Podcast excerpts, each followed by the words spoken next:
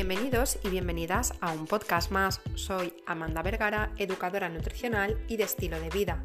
En el podcast de hoy vamos a hablar respecto a cómo prepararnos nutricionalmente para enfrentarnos a una maratón de la mejor forma posible.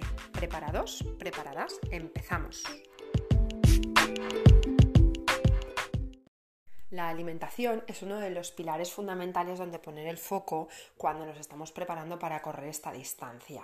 Independientemente de que nuestro objetivo sea acabarla en menos de X tiempo o simplemente acabarla en las mejores condiciones eh, físicas, mentales, estomacales, musculares y en general con una adecuada y correcta percepción física del logro y de, y de sentirnos satisfechos con lo que hemos hecho. ¿no? Em, la alimentación forma parte del llamado entrenamiento invisible. Se llama entrenamiento invisible porque aparentemente no se ve, eh, no estamos entrenando, pero lo seguimos haciendo, ¿no? ¿Qué es este entrenamiento invisible? Hay un podcast respecto a ello en el canal, pero eh, quiere decir que el entrenamiento no solamente acaba cuando nos quitamos las deportivas y nos metemos en la ducha, sino que nuestros hábitos van a condicionar cómo después estamos rindiendo y cómo después nos estamos sintiendo. Es decir, el entrenamiento invisible estaría formado por las horas de sueño, de descanso y desconexión, los estiramientos, las recuperaciones activas, la presoterapia, el compex, los baños de agua fría y caliente, los contrastes, nuestra actitud mental, las meditaciones que podamos hacer para prepararnos para la competición. Es decir, tiene que ver con todas aquellas cuestiones mentales, alimentarias, nutricionales, de sueño, de descanso, de recuperación, que hacen que aunque no estemos entrenando tal cual, permiten que cuando luego vayamos a entrenar lo sigamos haciendo en las mejores condiciones. Pues bien, la alimentación es uno de los factores más importantes en este entrenamiento invisible dado que va a depender de ello que tengamos energía y los nutrientes adecuados para poder recuperarnos muscularmente y después poder seguir rindiendo. Cuando una persona se está preparando para correr esta distancia, lo idílico sería que se pusiera más serio, seria o disciplinado disciplinada entre 8 12 meses eh, disculpar, entre 8 12 semanas previas eh, a la competición, entre 2-3 meses previos a la fecha de la competición. Esto no significa que previamente a esto no, debamos de cuidar nuestra alimentación, siempre debemos de cuidarla y más si somos deportistas, porque generamos más desgaste a nuestro cuerpo y por ello hay que mimarlo con un extra de calidad a nivel nutritivo. Pero sí que es verdad que esa seriedad, esa sensación de proyecto a nivel nutricional, de ser menos permisivo o permisiva, debería de entrar más en nuestra vida entre 8 y 12 semanas previas a la, a la competición. Eso sí, si no hay que hacer ningún cambio en nuestra composición corporal, es decir, si me sobran unos kilitos de grasa y creo que me faltan unos kilitos de músculo, pues con dos, tres meses previos ponerte, quizá te quedas un poco corto o corta y deberías de anticiparte antes a la maratón y entre un año, un año y medio ponerte más serio o seria a nivel nutricional. Sin embargo, si a nivel composición corporal estás idílico, estás idílica, pues con 8-12 semanas previas de más rigidez y más eh, enfocarte seriamente en la alimentación para el logro de tu objetivo, pues es más que suficiente hay que saber que aunque hayan muchos planes estándares eh, por internet rondando para el corredor, cada corredor es único, cada persona es única, dado que tenemos unas necesidades diferentes que encima van cambiando conforme van aumentando los kilómetros semanales o las tiradas largas o nuestros requerimientos por lo que sea. Entonces eh, hay que individualizar siempre todos los planes que se hagan a nivel deportivo para, eh, para los corredores, ¿no? Pero sí que es importante tener en consideración que hay factores que influyen para, que eh, la dieta tenga que ser una u otra. Entonces vamos a hablar de dos cosas fundamentales. Vamos a hablar en primer lugar de la energía que necesitamos para enfrentar la maratón y por otra parte vamos a hablar de, de dónde viene esta energía a nivel nutritivo, ¿no? de esos macronutrientes, de hidratos de carbono, proteínas y grasas y también algo de eh, vitaminas, minerales, fibra, de esos micronutrientes que necesitamos también para estar bien. ¿no? Entonces a nivel energético, a nivel de kilocalorías, la dieta de un corredor o de una corredora va a estar, eh, o sea, va a estar sujeta a diferentes factores, ¿no? Por ejemplo, uno de ellos es el sexo, ¿no? Se sabe que los hombres eh, necesitan más aporte de energía que las mujeres. El peso también es importante. No necesitan las mismas kilocalorías una persona de 60 kilos que una persona de 80. A más peso, más necesidades energéticas. El ritmo de la carrera también es un factor determinante. ¿Por qué? Porque no es lo mismo correr a 3 minutos el kilómetro, que serían esos 20 kilómetros la hora, que a 7 minutos y medio eh, el kilómetro, que serían unos 8 kilómetros la hora, ¿no? La American College of Sports Medicine nos dice lo siguiente, que aproximadamente, si corremos 9,6-10 eh, kilómetros la hora, eh, nuestro gasto energético es de alrededor de 10 kilocalorías el, el minuto. Sin embargo, si corremos a 19 kilómetros hora, nuestro gasto energético es de 20 kilocalorías el minuto. Eso que nos dice que depende del ritmo en el que corramos, vamos a necesitar más o menos energía. Un factor también es importante es, son las condiciones meteorológicas que hagan el día, el, día que entrenamos o el día de la, de la, maratón, ¿no? El calor y la humedad va a requerir que el consumo energético pues sea más alto. Después, no es lo mismo días de descanso que días de series, que días de tiradas largas, que días de tiradas cortas, que días de entrenamiento de fuerza. Entonces, el nivel energético, la energía que va a necesitar cada corredor o cada corredora va a ser diferente en base a muchos factores que influyen, ¿no? Y eh, por eso de ahí la individualización eh, personal con cada uno de los corredores para hilar más fino y hacer una aproximación más adecuada con tal de cubrir esas necesidades abriendo el, cajón de los macronutrientes, en orden de importancia tenemos que eh, poner el foco en los carbohidratos, en los hidratos de carbono, en la proteína y en la grasa. Empezando por los hidratos de carbono hay muchos mitos en relación a esto, ¿no?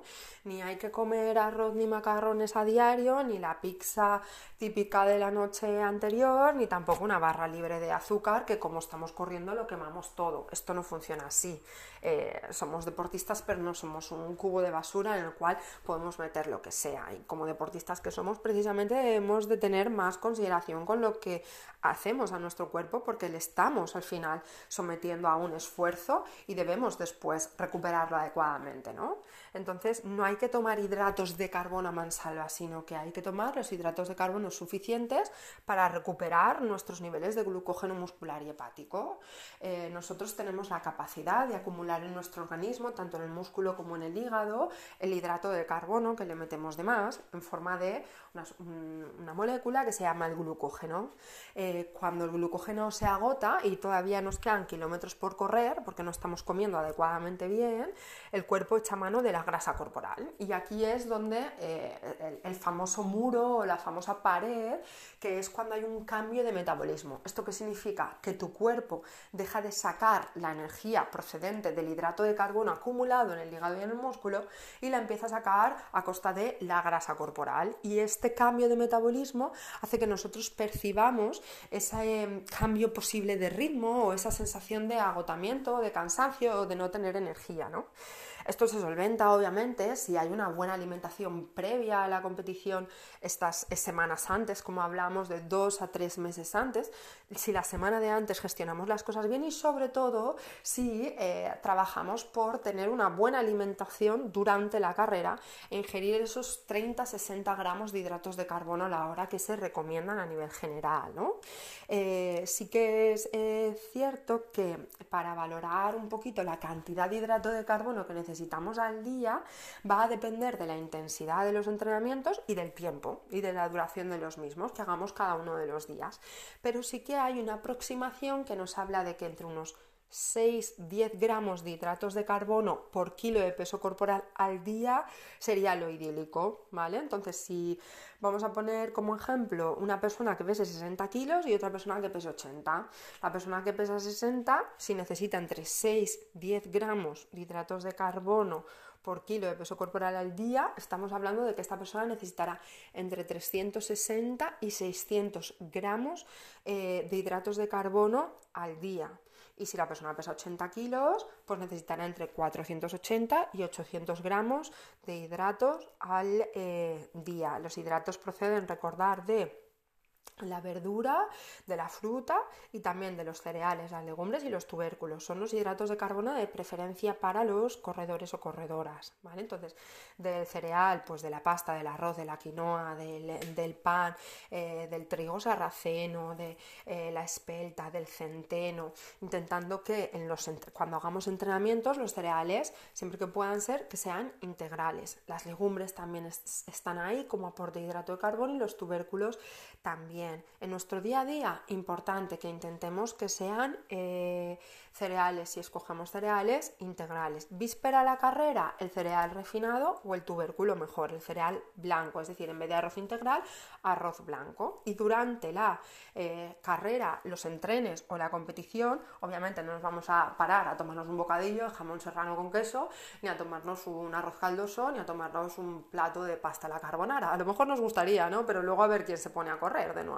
Entonces, durante la carrera sí que el hidrato de carbono tendría que ser preferiblemente eh, un azúcar, un hidrato de carbono de absorción rápida, nada de cereal, ni muchísimo menos legumbre o tubérculo. En cuanto a la proteína, otro de los nutrientes importantes, se habla de que las necesidades del corredor, la corredora, oscilan entre 1,4 y 1,8 gramos por kilo de peso corporal al día. Esta oscilación, es decir, de 1,4 a 1,8, va a depender del tipo de entrenamiento. Generalmente los días de descanso o los días en los cuales hagamos una carrera más corta, entre 10, 15 kilómetros a un ritmo moderado, pues las necesidades proteicas no van a ser más grandes de 1,4 gramos por kilo de peso corporal al día. Ahora bien, cuando las necesidades de em, proteínas son más altas, que es ese 1,8 gramos por kilo de peso corporal al día, es cuando se hacen los entrenamientos pues, de fuerza funcionales o entrenamientos más intensos o bien tiradas más largas, porque estamos generando un mayor daño muscular y después vamos a necesitar recuperarnos mejor físicamente. Poniendo el ejemplo de antes de eh, esa persona de 60 kilos o esa persona de 80 kilos, pues si pesáramos 60 kilos, nuestras necesidades proteicas diarias estarían alrededor de entre 84 y 108 gramos de proteína al día. Esto supondría que tanto en el desayuno como en la comida y en la cena deberíamos de meternos alrededor de 32 gramos de proteína en cada una de estas comidas. Y para la persona de 80 kilos, pues sus necesidades proteicas son alrededor de 112-144 gramos. Esto significa que en los desayunos, en las comidas y en las cenas al día debería meterse alrededor de, en cada una de estas comidas, 43 gramos de proteína. Se estarían cubiertas las necesidades proteicas tanto a nivel vitales como para recuperar nuestro músculo de ese eh, deporte que hemos hecho.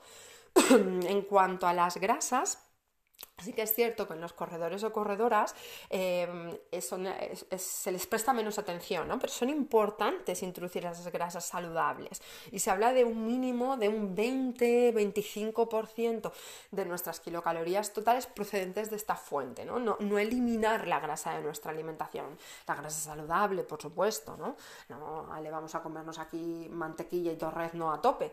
Pero sí que, pues, aguacate, frutos secos, semillas, pescados azules, aceititos de oliva virgen extra bien rico. Entonces, sí que es cierto que hay veces como hay que aumentar el hidrato de carbono, si no me quiero pasar en kilocalorías, tengo que quitar de algún lado. Digamos que el hidrato de carbono es la gasolina y la grasa es el diésel. Entonces, si le estoy metiendo gasolina a mi cuerpo, ya no le meto diésel. Tengo que controlarlo, ¿no? Este es el sentido común suponiendo que los, motores podrían tener dos tipos de combustible, ¿vale? En este sentido. Em, te lo pongo más fácil. Si yo estoy metiéndole, em, imagínate que tengo un motor híbrido, no tengo ni idea de, coches, ¿eh? espero no decir ninguna barbaridad, pero creo que, que, así se va a entender mejor. Pero si yo tengo un motor híbrido y puede funcionar con gasolina o con diésel y puede funcionar con energía eléctrica, ¿no? Si yo le meto de una, pues no le meto de otra, ¿no? Pensemos esto así. Pues un poco lo mismo con alimentación. Si yo le estoy metiendo más hidrato de carbono, tendré que controlar las grasas para que no me pasen energía, para que no me pasen kilocalorías, ¿no? Bien es cierto que sí que los corredores o corredoras que están bien entrenados en alimentación, porque la alimentación se tiene que entrenar, súper importante, igual que se entrenan en las tiradas largas, eh, pues estos corredores que han entrenado bien la alimentación y que han hecho unas buenas praxis y un buen entrenamiento respecto a esto, pues mejoran la flexibilidad metabólica. ¿Esto qué significa? Que obtienen mejor energía y más energía de la grasa, eh, em, aunque se agoten las reservas de glucógeno, Es decir, que son capaces, este es el kit de la flexibilidad metabólica, son capaces de obtener energía tanto de los hidratos de carbono como de las grasas. ¿Y esto por qué es mejor para estas personas? Porque son más flexibles a nivel metabólico y si se acaban los niveles de glucógeno, como normalmente se suelen acabar entre los 90 y 140 minutos de empezar a correr, pueden tirar de las grasas sin percibir que su rendimiento disminuye. Y esto es maravilla, pero hay que entrenarlo, claro. Entonces es importante que aparte de los hidratos de carbono, las grasas y las proteínas, cubramos bien nuestra alimentación de verdura y de fruta para aportarnos los micronutrientes que a veces eh, se quedan un poco olvidados, pero tanto vitaminas como minerales son importantes. Entonces, introducir verdura en cada comida principal y dos, cuatro porciones de fruta a nivel genérico, aunque luego esto habría que individualizarlo a cada persona, pues es fundamental, ¿no? Y es cierto que también es importante que tendríamos que tener una periodización nutricional en cuanto a mm, qué comer cada día, cada semana, con arreglo a la intensidad, el desgaste de los entrenamientos, los tiempos, pues si estamos corriendo 70 kilómetros a la semana, si estamos corriendo 100, si estamos corriendo 50, si estamos corriendo 20. Entonces, a nivel genérico, eh, una vez explicado esto a nivel nutritivo, quizá puedas entender mejor esta, este consejo que se suele dar, ¿no? que en las tiradas cortas, que son aquellas de entre 10 y 16 kilómetros con moderados, pues no necesitamos eh, ni tanta cantidad de hidratos de carbono ni tanta cantidad de proteína. Entonces, con 6 gramos por kilo eh, de hidrato de carbono vamos bien y con un 1,4 gramos por kilo de proteína vamos bien. Cuando hacemos fuerza, las necesidades de hidratos de carbono pues pueden bajar un poco, ya no son 6 gramos por kilo, sino que pueden bajar a 4, entre 4 y 6 los días de fuerza. Y la proteína ya no es poca, sino que es un poquito más.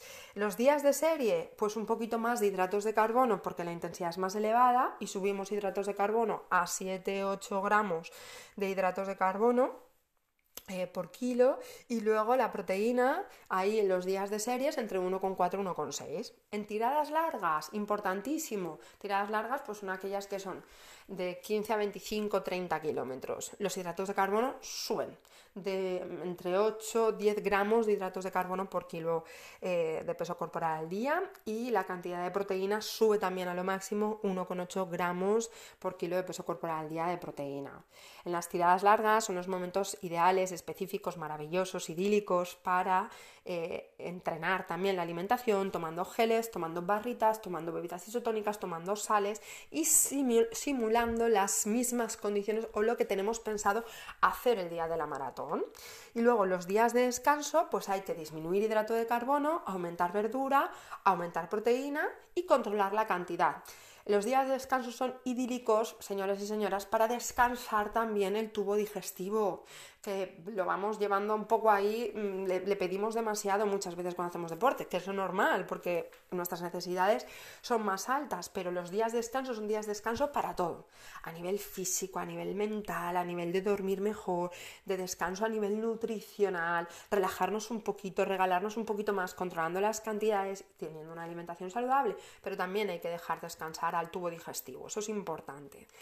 En resumen, ¿vale? Y a nivel más genérico, sin tanto número por ahí. Tiradas cortas, los días de tiradas cortas, menos hidrato y menos proteína. Cuidar que el plato tenga verdura, que haya proteína, que haya hidrato, pero unas cantidades pequeñitas, no hace falta, no, es muy solicitante. Los días de fuerza, hidrato de carbono controlado y subo proteína para recuperar muscular. Los días de serie, tanto aumento e hidrato de carbono como aumento proteína, un poquito solo. Los tiradas largas, hay un poquito solo, no hay aumento un poquito más, la cantidad de hidrato y la cantidad de proteína, porque el daño muscular es más grande.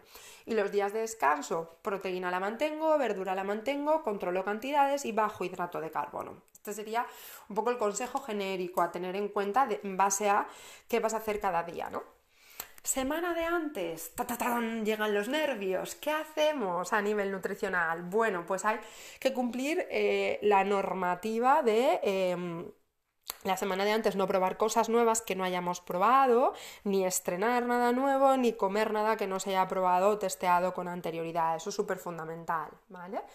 ¿Qué hay que hacer? Pues la semana de antes tenemos que pensar lunes, martes eh, una cosa, miércoles, jueves, viernes otra, sábado otra. Lo dividimos como en tres, ¿vale? Vamos a las comidas.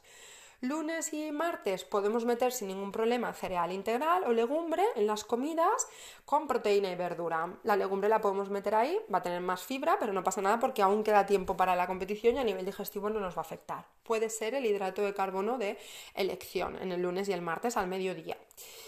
Miércoles, jueves y viernes, ¿qué vamos a hacer? Pues vamos a meter cereal integral con proteína y verdura, ¿vale? Pues por ejemplo, podemos meter el miércoles una ensalada con quinoa y pollo. El jueves podemos meter un arroz integral caldosito con gambitas y verdura.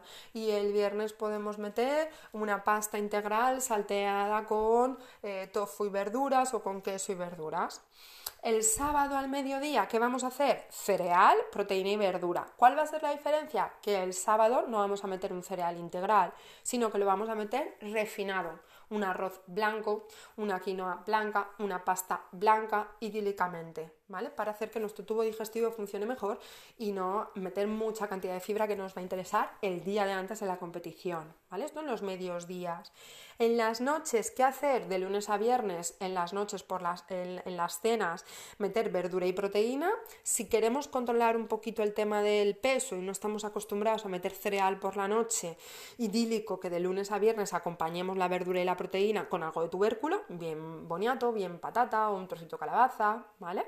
Y el sábado por la noche, la noche previa, vamos a cenar cereal refinado, blanco, sin que no sea integral, con proteína y con verdura para darle un poquito más de hidrato de carbono a nuestro organismo. ¿Vale? Eso es la semana de antes. El mismo día, el desayuno, súper fundamental.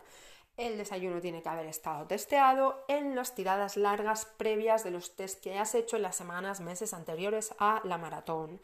Entonces tienes que haberlo entrenado. Si no lo has entrenado, no lo pruebes ese día, no tiene sentido. Tampoco tiene sentido que hayas implicado tanto tiempo en prepararte para la competición y que salgas en ayunas o que salgas con un plátano, o que salgas con una bebida energética y ya está, no tiene o con un café, eso no tiene sentido. Lo que tiene sentido es que hagas las cositas bien e intentes darle a tu cuerpo lo que necesita, porque le vas a requerir eh, mucha demanda, tanto energética como física, como lo vas a poner a prueba. Entonces tienes que cuidar de él para que te responda adecuadamente.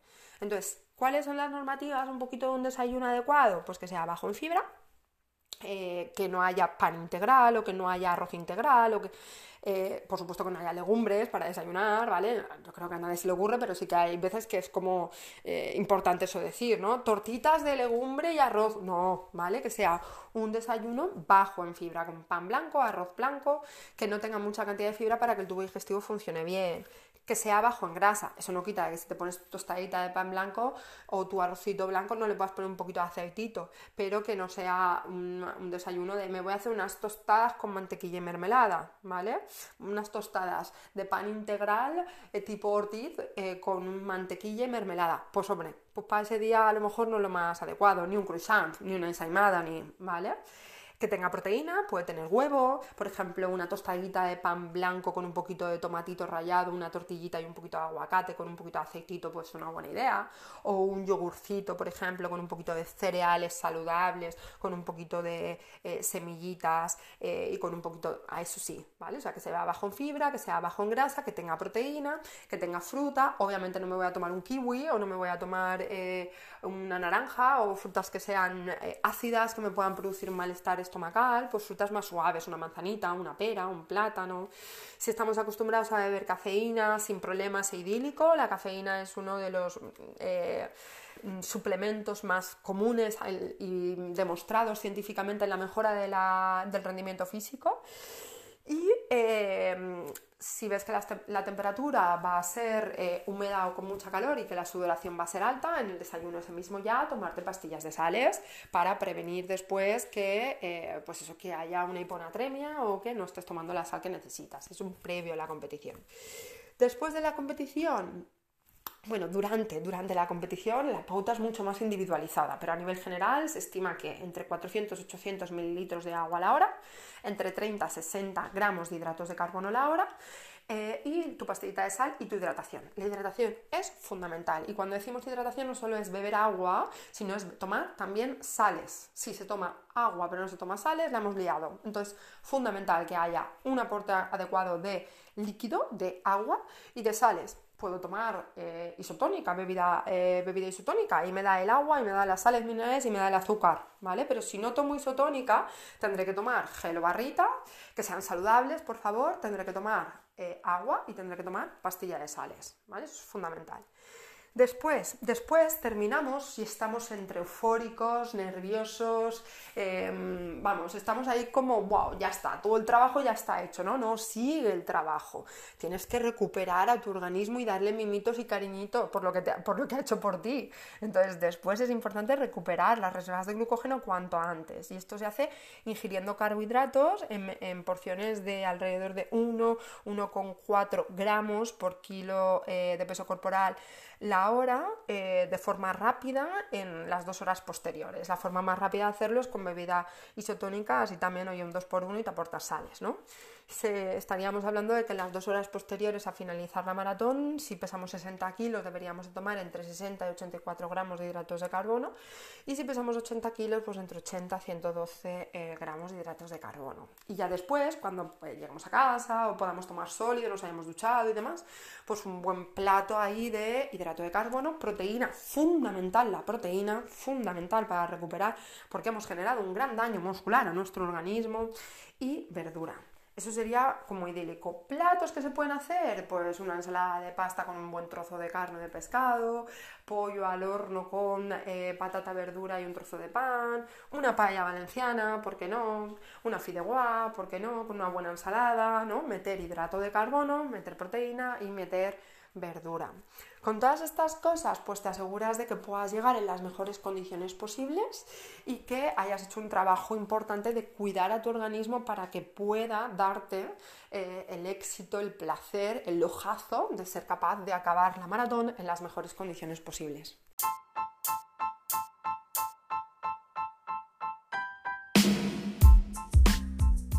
Deseo que este podcast te haya ayudado a conocer cómo puedes trabajar mejor con tu alimentación, utilizarla y apoyarte en ella para ser capaz de terminar la maratón en las mejores condiciones posibles.